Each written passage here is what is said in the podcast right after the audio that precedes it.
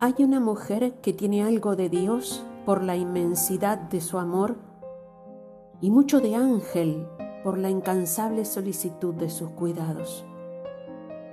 Una mujer que siendo joven tiene la reflexión de una anciana y en la vejez trabaja con el vigor de la juventud.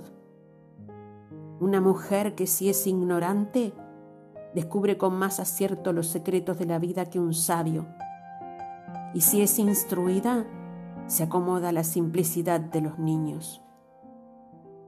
Una mujer que siendo pobre se satisface con los que ama y siendo rica daría con gusto sus tesoros por no sufrir en su corazón la herida de la ingratitud. Una mujer que siendo vigorosa se estremece con el llanto de un niño y siendo débil se reviste a veces con la bravura de un león. Una mujer que mientras vive no la sabemos estimar porque a su lado todos los dolores se olvidan. Pero después que se ha ido, daríamos todo lo que poseemos por mirarla de nuevo un solo instante, por recibir de ella un solo abrazo, por escuchar un solo acento de sus labios.